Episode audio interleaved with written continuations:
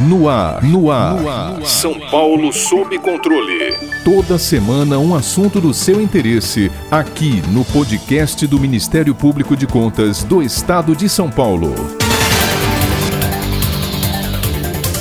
Em 15 de julho, o Congresso Nacional aprovou a Lei de Diretrizes Orçamentárias para 2022, que determina as metas e prioridades para os gastos do governo no próximo ano. A execução do censo demográfico entrou na lista de urgências em cumprimento à decisão do Supremo Tribunal Federal. O levantamento demográfico previsto inicialmente para 2020 foi suspenso devido à disseminação do novo coronavírus no país. A ação necessária promoveu uma ruptura no disposto na Lei número 8.100 184 de 2010, que definiu a periodicidade dos censos demográficos a cada 10 anos. Já em 2021, o corte de 96% dos recursos destinados à realização do censo inviabilizou a pesquisa. O Instituto Brasileiro de Geografia e Estatística, o IBGE, responsável pelo levantamento, lamentou profundamente os possíveis prejuízos para a sociedade com o adiamento. O fato é que o censo 2022 será obrigatoriamente executado e até o final do mês de agosto o executivo precisará indicar a origem dos recursos necessários para a realização, estimados entre 2 bilhões e 2 bilhões e meio de reais. Para entendermos a relevância das informações levantadas pelo censo demográfico e os possíveis danos causados ao país mediante a sua suspensão, temos a honra de conversar com o mestre em economia, professor do Departamento de Economia Brasileira da PUC do Rio de Janeiro, Sérgio Besserman Viana, presidente do IBGE de 1999 a 2000 2003, onde conduziu a realização do bem-sucedido Censo Demográfico 2000, com o uso de novas tecnologias que contribuíram para a divulgação recorde de seus resultados. Professor, para que os nossos ouvintes desde já possam compreender a importância das informações apuradas pelo censo para uma nação,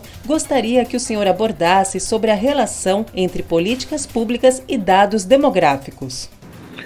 Quanto mais apoiada sobre informação e conhecimento, mais qualquer política pública será eficiente e mais econômica. Os dados produzidos pelo Censo Demográfico do IBGE são praticamente indispensáveis a qualquer política pública federal, estadual ou municipal eles produzem informações num nível territorial muito pequeno, 300 domicílios, de modo que, um exemplo municipal, onde devem passar os ônibus e o roteiro das vans, ou onde devem se localizar as escolas, ou qual o perfil dos médicos nos hospitais e nas UPAs, tudo isso depende de informações do censo. Um exemplo estadual a segurança pública. Impossível ser eficiente sem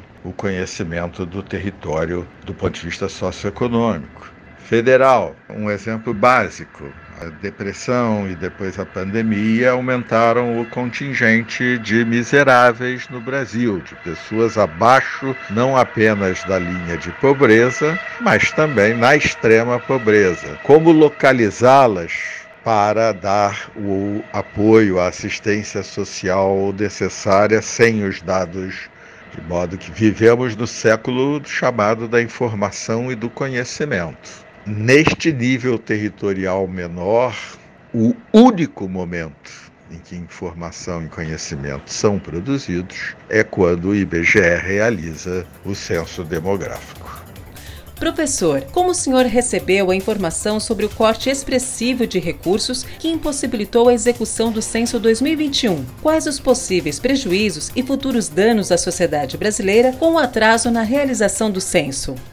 A Comissão Estatística da ONU recomenda que os institutos oficiais de estatística realizem seus censos demográficos nos anos de final zero, para que a comparabilidade entre os países seja mais adequada. Isto não ocorreu em 2020, mas a imensa maioria dos países do mundo realizou seus censos em 2021. Fazê-lo apenas em 2022, sob a alegação de economia orçamentária, traz um grande prejuízo para o Brasil. Primeiro, esse da comparabilidade e o vexame internacional. O segundo, perda de eficiência das políticas públicas por 12 anos de defasagem das informações, com certeza trazendo um prejuízo, uma perda financeira muito superior à economia realizada com o adiamento do censo. E uma indignidade já comentamos. As pessoas que, as famílias que, por conta da pandemia, por conta da recessão,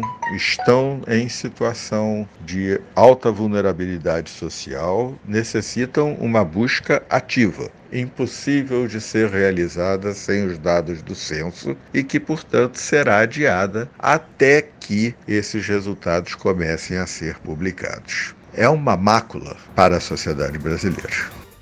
Professor, o senhor coordenou a Operação Censitária de 2000, na qual, resumidamente, obtivemos informações como a de que os ricos têm 50 vezes a renda dos pobres. O crescimento do número de jovens matriculados em escolas é maior nos estados mais desenvolvidos e que boa parte dos idosos e crianças em idade escolar trabalha. Quais as expectativas do senhor para o censo 2022 que desbravará o país em um esperado cenário de pós-pandemia e quais informações informações serão cruciais para a retomada do crescimento econômico. O censo do IBGE do ano 2000, que tive a benção, a oportunidade de, junto com servidores, toda a equipe do Instituto, realizar, servindo na presidência, teve um mérito é, muito importante. Após décadas com o horizonte nublado pela inflação, foi possível destacar no retrato da sociedade brasileira, produzido pelo censo, a nossa cicatriz mais profunda, a desigualdade a desigualdade do Brasil é espantosa, comparável entre países maiores apenas a da África do Sul, mais ou menos igual. Esta desigualdade não pode ser objeto de negacionismo. Negacionismo no sentido de não assumir que é uma questão de justiça social, uma condição necessária para o desenvolvimento social e econômico do Brasil e uma necessidade da civilização brasileira enfrentar a desigualdade. Repito, a face mais feia do retrato da nossa sociedade. O censo 2022 com certeza irá revelar com profundidade diversos aspectos dessa desigualdade. E eu acho que essa será a informação, as informações mais relevantes para no cenário de pós-pandemia povo brasileiro iniciar um processo de reconstrução econômica, social e política necessária ao Brasil. Para ficar por dentro de outras notícias do Ministério Público de Contas de São Paulo, siga-nos nas redes sociais ou acesse o site www.mpc.sp.gov.br.